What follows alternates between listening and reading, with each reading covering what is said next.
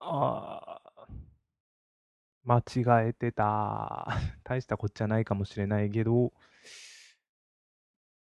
前回120回目だったのに、119回目のポッドキャストに間違えて上書き更新をしてたみたいですね。だから119回目のやつが消えてたっていう。びっくりしました。今気づきました。すぐ直しました。だから、120回目がさっき、この前の木曜かやったはずなのに、さっき更新されましたね。疲れてたの分かったんですけど、やりそうなミスってやつですね。はい。うん。オリンピック始まりましたね。開会式、いろいろ言われてますけど、まあまあ、じゃないっすかねって思いながら、いろんな国、地域が知れたっていうのですごい勉強になりました。なかなか、あの、あんなにまじまじと見ないんで、面白いなと思って見てました。はい。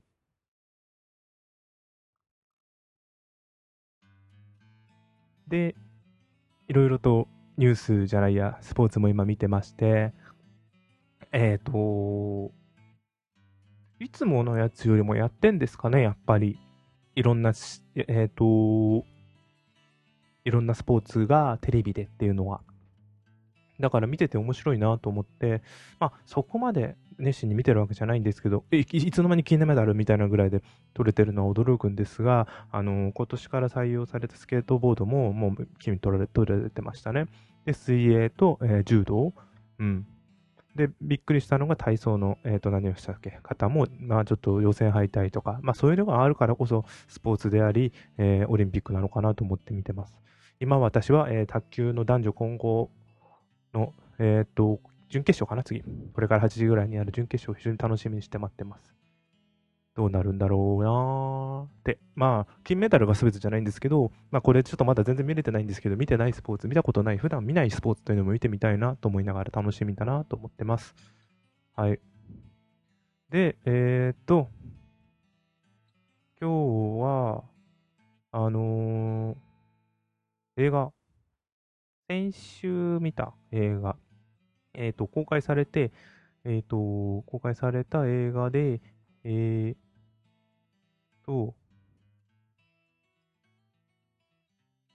えー、マーベル・シネマティック・ユニバースシリーズの24作目となります、えー、ブラック・ウィドウですね。はい。なんか若干スピンオフなのかなと思ったっていうのが、まあちょっとエンドエンドゲーム、アベンジャーズエンドゲームのネタバレになってしまいますが、今までずっと時系列でやってたのが、えっ、ー、と、まあエンドゲームで死んでしまったブラックウィドウをメインとした話ということなんで、ん？過去に戻るのかなっていうふうに思って見てました。実際過去なんですけど、え、ー、と、時系列としては、シビル・ウォー、キャプテン・アメリカと、えっ、ー、と、アベンジャーズ、え、ー、と、インフィニティ・ウォーの間という設定で話があって、えっ、と、まあ、ブラックウィドウ、ナターシャが、えっ、と、逃亡してる間何をしていたかっていうので話が進んでいくということですね。で、その間に、えっ、と、まあ、偽装ではあるんですが、えー、妹が出てきたり、えー、お父さん、お母さん、とかみんなブラックウィドウなんですよね。お母さんと妹もブラックウィドウとして。で、出てくるという形です。で、まあ、有名な方って誰だろうな。レイチェル・ワイズかな。お母さん役のレイチェル・ワイズやら、ぐらいか。うん。私が知ってるのはですね、もちろん、あの、ナターシャのスカーレット・ヨハンソンはもちろんですが、レイチェル・ワイズはちょっと驚きました。まあ、さすがに、あのー、実際のゲーあの映画内の設定でも、実際の親では、母親ではないとは言いつつも、レイチェル・ワイズお母さんにしては若すぎるなとか思いながら、まあ、まあ、それは、うん、ね、スカーレット・ヨハンソンが映画内だと何歳なのか分かりませんからね、あまり。で、話としてはその間にあったので、うんと、えー、レッドルームという、えー、組織にに対して、そこで育った、えー、ナターシャがそこに、えっと、まあ、実は殺したと思っていたドレイコフがまだいることを知って、え場所を突き止めて、えー、まあ、倒すという、パイ的な、スパイアクション的な感じなんですかね。あの、スーパーヒーローではあるんですが、生身という部分で、その辺の違う部分が他のアクション映画と、他のでもアクション映画も、他のアクションとかマーベル・シネマティック・ユニバースで生身はいないか。まあ、あえて言うならアイアンマンですけど、まあ、ああいうの着てるからちょっと違いますしね。うん。っていう話で進んでいったんですね。まあ、結論から言うと面白いですよね。あの、ずっとドラマシリーズ、ロッキー、えっとなん、だっけ、えー、ロッキー、えっと、ワンダービジョン、ファルコンアンダアンドウィンターソルジャーとしてドラマシリーズを、まあ、ドラマシリーズも全然面白かったんですけど、やっと映画公開。本当はこの映画が、えっ、と、去年の、いつだったっけだいぶ前にやる予定だったのが、5月だ。去年の5月に公開予定だったのが、あコロナの影響で、まあ、延期になって、いつになる、いつになる、いつになる、いつになるって、やっと9月になるって言ったのが、今年の5月になったんですが、また伸びて7月9日になったという経緯がありますね。で、これちょっとアメリカの動画配信の部分、あの、今回ので、ネットフリックスだったり、うんと、まあ、ディズニープラスっていうのがその以前からすでにありましたけど、あと HBO Max、あ、でもあれはやってねえかな。まあ、なんかそういう動画配信サービスですごいその辺が今回のコロナで家にいる需要ですごい売れよくいったっていうのもあったり、あと映画館っていうのが密になるという影響で売り上げが下がるのかどうかっていろいろあった上で、方針がすごい変わって、えー、ディズニーがすごい分かりやすかったんですが、映画館と同時公開、同時公映画館と公開と同時に、えー、配信も行うということをやりました。で、あの他の映画でもありましたよね。えっと、有名どころでは、あムーラン。ムーランもすごい延期されてたんですが、結局、配信もや、これが最初かな？配信もやって、配信もやったりとか、あとは、逆に配信じゃなくなって、配信じゃないや、映画館公開がなくなって、配信だけになってしまったっていうのが、ピクサーが確かそれが2作品ぐらいあるんですよ。ちょっとびっくりしたんですけど、ソウルフルワールドともう1作品が、えっ、ー、と、そう、これが、あ、ピクサーなんだ、とうとう、あの、オリジナルかって、ディズニープラスオリジナル配信やるんだと思ったら、これ映画館でやる予定だったんですね。それが結局、やらずに、あの日、あの夏のルカかっていうのが、映画館でやる予定だったのが、あのー、やらなくなって、えー、配信のみになったとか。で、別に追加料金もなしっていう。で、それで一緒で今回、あ、ムーランとかは追加料金ありで見れるということになったんですね。で、今回の、えっ、ー、と、ブラックミードに関しても同じような措置で、映画館とプラス、えー、配信が、確か、その他にもあったんですよ。アマゾンもあった。ごめん、話がどんどん飛んじゃうんですけど、アマゾンもなんか映画やってんな、これまたなんかオリジナルなんだ、アマゾンオリジナルって書いてあるから、アマゾンだけでやるんだと思ったら、あのー、これも配信する予定だったのが、アマゾンが権利を買い取って、アマゾンで配信する。トゥモローウォーと、これも多分そうですよね、Without Remorse っていうのも、なんかすごいなーって。映画館で見たいなってやつがどうしても配信だと寂しいなと思うんですよね。で、まあ、アマゾンに関しては追加料金なしで、で、ディズニーに関しては、えっ、ー、と、ムーランも確かそうだったんですけど、あ、ムーランって配信する、配信、劇場公開断念断念になったんですね。ビデオだけになったんですね。そっかそっか。で、えっ、ー、と、それとは違って、え、ー、と、ブラックウィドウに関しては、公開プラス同時配信。で、プレミアアクセスっていうのがあって、それが、えー、いくらかな、金額が。ラーヤとルーの王国、えー、ジャングルクルーズ、ジャングルクルーズもそうなんですよ。びっくりした。クルエラ。3278円を追加することによって、期間、会員期間内であれば複数回視聴可能になる。まあ、これなんでこんな高いんだっつって、映画館より高いじゃないか、全部複数見れる。で、一人じゃなくて家族で見れるとか、そういうので考えたときには、うーん、高くはないのかもしれないってなりますよね。2人以上いたらまず得になるんだなって、どう考えるかですけどね。まあ家の環境っていうのは映画館と違うんで、難しいなと思うんですけどね。で、今回その影響があって、ちょっと、うん、悲しいことがあったのが、気持ちはわかるっていうので、えっと、まあ、これちょっとすみません、えっと、ウィキの引用なんですが、あ7月公開人気になるともにディズニープラスプレミアムアクセスでの同時公開になることと、えー、3月31日にディズニージャパンから発表された。で日本に関しては劇場公開を1日前倒しして、えー、同年7月8日から公開することで、えー、同社が発表した。しかし、1月21日に同年1月21日に全国工業生活衛生同業組合連合会同行連、わかんねえ。違ってるよね、まるで。工業生活衛生同業組合連合会が、えー、これまで通りの劇場で公開しない作品については上映しないという方針を出しており、えー、映画館やシネマコンプレックスは、対策映画でもかかわらず上映を決めた少数に限られており、東宝シネマズや松竹マルチプレックスシアターズ、あマムビックス、ピカデリー、あと T ジョイ、東映公開社といった大手配給会社が運営する劇場では上映しない。そう。いつも私が会員になっている東宝シネマズでは上映されなかったんですね。で、逆にユナイテッドシネマズ、109シネマズ、イオンシネマズ、コロナコロナシ、えー、コロナシネマワールド。まあちょっとユナイテッドシネマってだけだと、ああ、ユナイテッドシネマ有名か。ありますよね。ユナイテッドシネマ、この辺だとどこだろう。この辺だとないか、東京だとあんまり。あ、アクアシティがそうなんだ。あ、アクアシティだったり、で、まあ、109シネマズは、あの、川崎にある、私が知ってるのは川崎の、えっ、ー、と、ラゾーナにあるやつですね。うん。双子にもそうなんだ。で、あとは、コロナシネマ。これこそ関東にねえな。うん。関東が東京にはないですね。で、あとは、イオンシネマはイオンだからイオンだよな。うん、そのままか。イオンにあるから、あんまり関東、東京のイメージがないな。うん。で、ここには載ってないな。その他独立系って書いてあるけど、あのー、サンシャイン、シネマサンシャインが入ってた、あやってんですよね。うん。だから、あのー、池袋もやってたんです、確か。あー。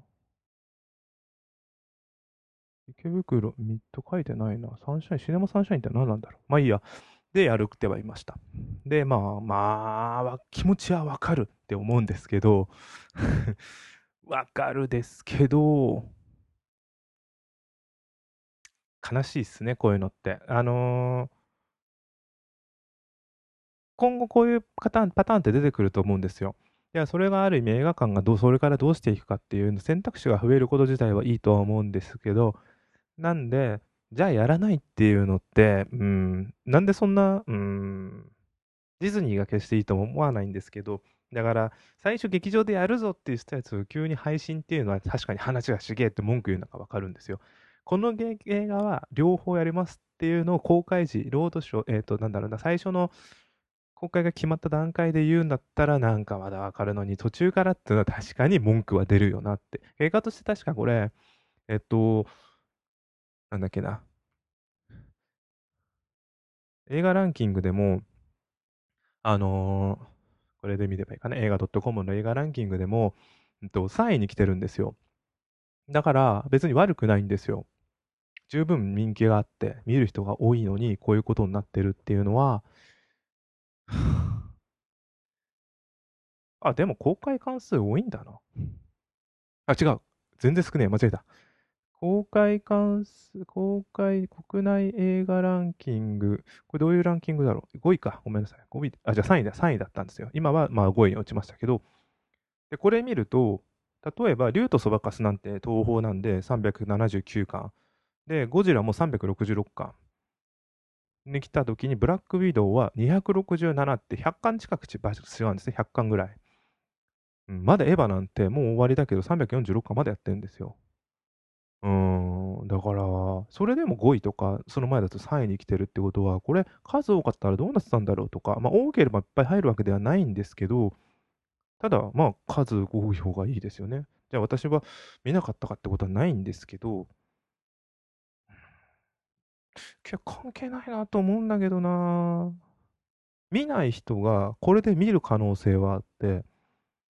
好きな人は映画館行くってだけの話だと、変わらず行くってだけだと思うんですよね。うん。東宝が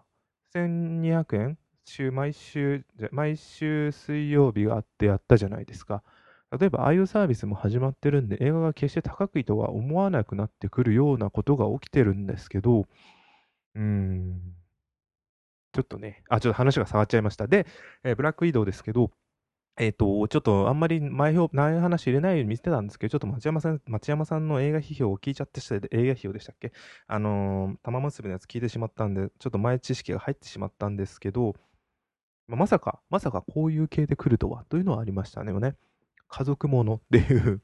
うん、妹と妹を最初に会って、その後父親を助けて母親に会いに行く。全部仮想ですけど、仮想、仮の、仮想とか仮のか、仮の。ちょっと面白かったです。そういうやり方をするっていうのが。で、まあ、あのーとことん悪いやつのドレイコフに会って、タスクマスターっていう、えっ、と、今回の敵、暗殺者がいて、こいつが実話みたいなのがあってとか、あ、面白いなと思って見てました。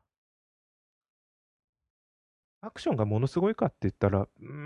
ん、あの、後で確かに聞いたらそりゃそうだなって思ったのが、あのーお父さんとかすごい面白くて多分強いんですよね。なんか原作はあんなに強くないキャラらしいですけど、あの、ロシア版キャプテンアメリカとかいう表現を知ってるのがすごい納得できてすげえなと思ってみたのに、あ、そうそうそうそう。アメリカのキャプテンアメリカに対応してロシアが生み出したスーパーソルジャー、レッドガーディアンっていうキャラなんですけど、なんかあんまり活躍してないなとか思って、もうちょっと活躍が欲しかったな。例えばタスクマスターを倒すでもいいですし、なんかそれに対抗するような、なんか似たような敵っていうのをいてほしいなと思ったんですけど、なかなかうまく活躍してなかったなって思いました。で、あとは、ああとは、お母さんはまあいいか。妹もまあいいか。妹は活躍してましたね。あの、でもあそこ面白かったですよ、脱獄シーン。ちょっと無茶な感じでぶっ飛んでる感じがすごい映画館で見て、ギャハハって笑うぐらいな面白さがありました。まあ笑ってないですけど、笑いたい上ニヤニヤして見ちゃうっていう。うん。で、あのーああ、そうなんだって思ったのが、あのー悪役のドレイコフに関して、えー、レッド、レッド、なんだっけ、レッド、レッドルームから抜け出すときに出てくるドレイコフに関してっていうのが、これが、あのー、えっと、どこだっけ？えー、っと、なんだっけなもういいや、あのーラスボスのドレイコフが、あのーなんか、ハリウッドの、以前その、なんつうんだっけな、その偉い人が枕を強要したっていう事件の人を対しての逆の、まあ、オマージュじゃないですけど、を描いてんじゃないかって言われてるのが、うわよくそんなに気づくな。まあそっち側じゃねえし、映画あんまそういうの背景で見ねえからなと思いながらありえるだろうなって思って見てました。あ、見てました。後で感想を聞いて。で、まあ、そういうのも思うのも、まあ、監督は女性だから、なんか、うん、まあ、あんまそういうの気にしなくていいとは思うんですけどね、見てて。まあ、ただ、あのー、悪役は、今までの、うんと、どれだろうな、えー、裏が全くない本当にただの悪役。なんか、クソ弱い、ただの悪役だったなって思います。だからやられるっていうのも、あのー、あっさりと、それでやられちゃうの実は生きてるでしょって思わせられないぐらいにあっさりとなくやられてるっていうのも不思議だな。だからある意味本当の悪役、あの背景もありのの本当の悪役が助けマスターなのかなっていうふうには思って見てました。うん。っていうぐらいな感じですかね。あとは何かあったかなまあ妹もなんか妹ですよね。妹キャラを演じてますよね、本当に。ああ、妹ってこうだよなっていう、ちょっとステレオ的な考え方ですけど、思わせるような、あの、ちょっと、いじけてるシーンとか、つか、すげえはずなのにあんま強く感じないのはどういうことですかね。同じ、あの、同じあの、ナターシャと同じブラックウィドウにずブラックウィドウ部隊としてビーマンスパイをずっとやってきたはずなのに、えっ、と、なんかあんま強い、いや、弱くはないんですよ。すごい強いはず、強いんですけど、あんまり凄さを感じないのが、妹をあえてそうしてるからなんですかね。うん。だってお母さんの方が全然すごいって。いや、うん、もうわかんねえ。何より大好きなのはお父さんですね。お父さんのレッドガーディアンのこの人。いや、面白かった。うん。いや、ちょっと、もうちょっと花をも手向けたか、手向けてさせてほしかったぐらいではありますけど、ちょっとふざけてすぎぐらいな感じなのもありましたけど、可愛らしいな、お父さん。なんか、うーん、騙そうとは、最初こそ、最初の若い時はこそまだそういうのが強かったけど、再登場した時にはいいやつになろうとしているというか、まあ悪いやつなんですけどね、とは言っても。お母さんもそうですけど、なんでお母さんはあんな寝返ったのかがちょっとわかんないな。うん。だから結局その、や敵のドレイコフがいる基地に乗り込んだ後の作戦は全部ナターシャなんですよね。まあ、ああいう辺のやつって面白いですけど、鼻を鼻の嗅覚を鈍らせるとか、ああいう話とかちょっと面白いですけど、ワクワクしちゃう。あそこまで全部作戦だったのって思わせるのはいいんですけど、あそこまで完璧にやったのに、落としちゃうんだ。や、やめとこう。そこはでもいいんですよ。だからこそあのアクション、墜落のアクションシーンが面白くなるんですよね。うん。いや、良かったです。だから、うん。あのー、もうちょっと MCU のキャラクター出るかなと思ったら、最後にちょろっと顔が出た、えー、ホークアイぐらいなんですよね。で、まあ、ホークアイのドラマシリーズが今後始まって、えっ、ー、と、いつからかな？これがファット、ファットイフは違うか。えー、シャン・チーは普通に映画で、エターナルズも違って、スパイダーマン。あれ？フォークアイ、フォークアイ？あ、これだ。秋ですね。ホークアイがやる予定でいますね。で、これに、えっ、ー、と、確か、えー、さっきの妹が出てくると。うん。いう形になるんですね。今回のやつで、つながると。まあ、どういうふうに悪いのかいいのか。あえ、ミズ・マーベルってドラマシリーズなの？今ちょっと、今ちょっとあの、MCU の、今、フェーズ4で何がやるんだろうと思ったら、あ、そうなんだ。ミズ・マーベル、ドラマシリーズなんだ。誰がやるんだろう？あー、わかんねえな。いや、ちょっと何が言いたいかって、アベンジャーズ、プレステ4のアベンジャーだった時にミズ・マーベルはすごい良かったので、まあ、ちょっとキャラはまた映画とは、ドラマとかと、じゃあ実写とは違うかもしれないんですけど、すごい大好きなキャラクターになったんで、どういう風に出ていくんだろうと思ったら、ドラマか。残念。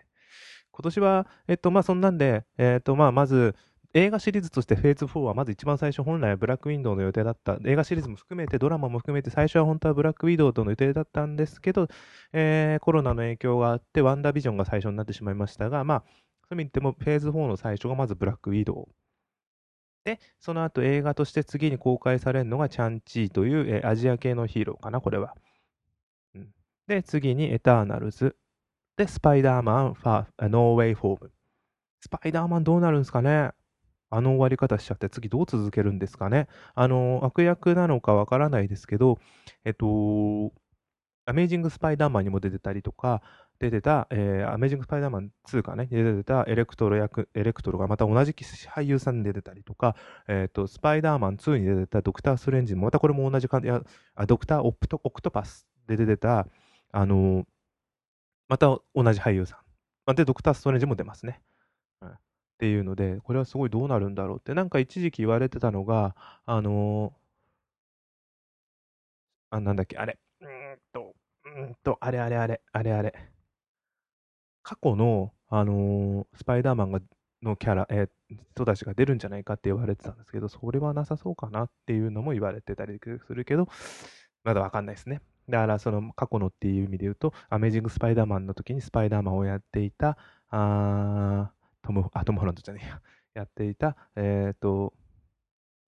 どこにあるかな？えー、っと、えー、っと、アメイジング・スパイダーマンの時にや、スパイダーマンをやっていた、えー、アンドリュー・ガーフィールドだったり、エマ、エマ、エマ、エマ・ストーンも出てくるとか、あとは、スパイダーマンの時の、えー、トビー・マクワイ、トビー・マクワイアも出てくるとか言われたんですけど、マルチバースで、それはないっていうのは俳優陣が否定しているというので、まあ、どうなっていくのかっていうのが楽しみですねっていうのがあります。はい。まあ、ブラックビードについてはもう、あ適当に話しちゃいましたけど、まあ面白いっすよね。あの、MCU だからって期待持ちすぎるってわけなくても映画として十分ですよ、本当に。もうこれ以上は求めねっすっていうぐらい。あともう、あれですよ。